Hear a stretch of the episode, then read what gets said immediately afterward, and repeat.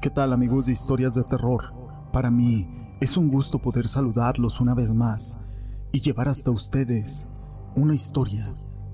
En la frontera de Hidalgo con Querétaro se encuentra el municipio de Tecozautla, conocido por buenas cosechas de nopal, guayaba y aguacate, con la tranquilidad de la vida rural. Poco se llega a saber de este ayuntamiento, a menos de que exista algún suceso extraordinario, como el que cuenta la siguiente leyenda. Mi nombre es José Llamas y te presento el columpio del diablo. Cuenta la gente del lugar que a nadie le gusta salir por las noches, ya que de camino a Simapán es inevitable encontrarse con dos peñas que hay entre un pequeño llano, un lugar marcado por seres malignos, pues en ese punto, en medio de la noche, se escuchan funestos quejidos de un hombre que parece estar agonizando. Se dice que esta historia fue verificada por un par de compadres que un día transitaban por aquel lugar. Esa noche escucharon algo, así que movidos por la curiosidad, aquellos compadres se dirigieron a aquel lugar, de donde venían aquellos gritos.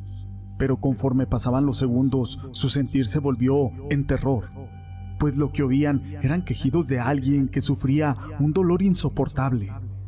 Al llegar a este llano, se encontraron con una escena sorprendente y aterradora. Un hombre se columpiaba en una cuerda que estaba sostenida, de punta a punta, de aquellas dos peñas. Su rostro era tan pálido como la poca piel que tenía, como si se le hubiera pegado al hueso y fueran uno solo. No dejaba de gritar. Provocó en las personas un terrible miedo, que lo celó hasta los huesos y erizó todos sus cabellos. Paralizados, no daban crédito a todo lo que sucedía. De pronto una luz rojiza e intensa rodeó a aquel hombre que se mantenía columpiándose, prendido en llamas, entre las cuales se distinguía un ser que abrazaba a aquel desdichado hombre, hasta que se volvió cenizas. Mudos ante aquel hecho y con los dientes apretados, así que salieron despavoridos de aquel lugar, pero cuando lo hicieron fueron sorprendidos por la muerte, por haber presenciado un encuentro con el diablo y que no habían sido invitados.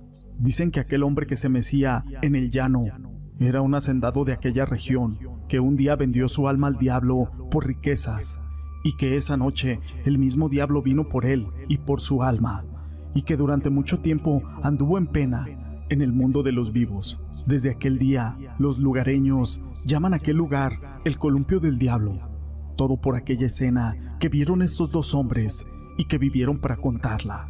Pero esa es una versión de la historia. A mí me contaron otra. María y Viviana regresaban a sus casas tras asistir a una fiesta que terminó a altas horas de la noche. Desafortunadamente, el coche se había descompuesto a la mitad del camino, así que les tocaría caminar si no querían meterse en más problemas. Ya era bastante malo que hubieran asistido sin el permiso de sus padres. A ver si no nos pasa nada por andar aquí solas. ¿Cómo crees? Si por aquí nunca pasa nadie. Eso es lo que me preocupa. ¿Qué no sabes? Que dicen que pasan cosas en este lugar. Viviana se estremeció al escuchar a su amiga. Por supuesto que sabía todo lo que decían los pobladores de Tecozuatla, el municipio en el que vivían.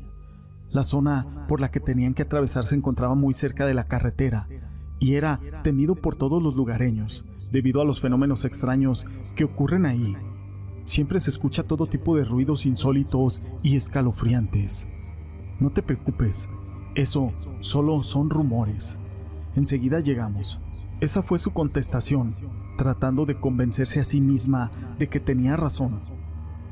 No tardaron de llegar ante un par de colinas, entre las cuales un desvejecido columpio colgaba de un árbol, y había gente meciéndose en él.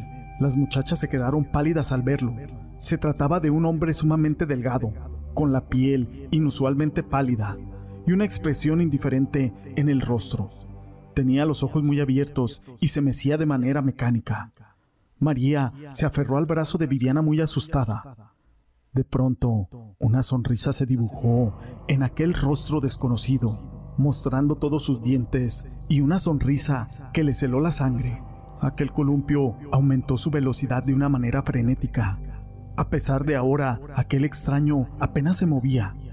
Una sonrisa histérica y horrorosa brotó de él, pero su cara se había congelado con aquella maldita sonrisa. Fue entonces cuando una sombra siniestra surgió de su espalda, envolviéndolo en sus brazos y haciendo que se convirtiera en una bola de fuego. Luego, ambos se consumieron por completo hasta quedar solamente cenizas. No quedaba más que el eco de aquella horrible y horripilante risa.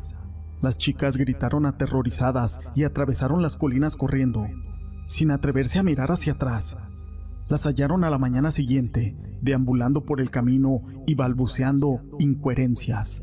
De inmediato fueron llevadas a sus familias, quienes se impresionaron al verlas en semejante estado de shock.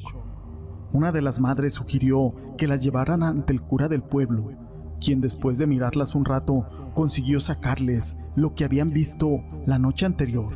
Eso alarmó demasiado al sacerdote. No debieron caminar por ese lugar. Se sabe que está maldito desde hace años. El mal ronda allí, dijo aquel cura de forma sombría.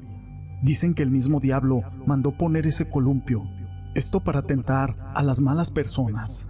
El hombre que vieron anoche seguramente tenía un trato con él, y ahora su alma debe de estar sufriendo con todos los condenados del infierno, pagando con aquellos castigos infernales. Asustadas, Viviana y María hicieron caso al Padre cuando las mandó decir unas cuantas oraciones y también prometieron que nunca más volverían a visitar ese sitio, ni siquiera pasar por ahí. Con el tiempo les contaban las experiencias a sus hijos y a sus nietos, esto para prevenirlos en caso de que fueran rebeldes como ellas. Desde entonces, aquel columpio es conocido como el columpio del diablo y se dice que el maligno sigue rondando por ahí. Esta leyenda, como les dije, proviene de Tecozuatla, un poblado dentro del estado de Hidalgo, muy cercano con Querétaro, en el que se dice que aún se puede ver aquel mencionado columpio, aunque es de esperarse que no muchos se atrevan a cruzar por ahí. Esta historia la quise compartir con ustedes. Si les ha gustado, déjenme su pulgar arriba. No olviden en dejar sus comentarios y gracias por ser parte de este canal.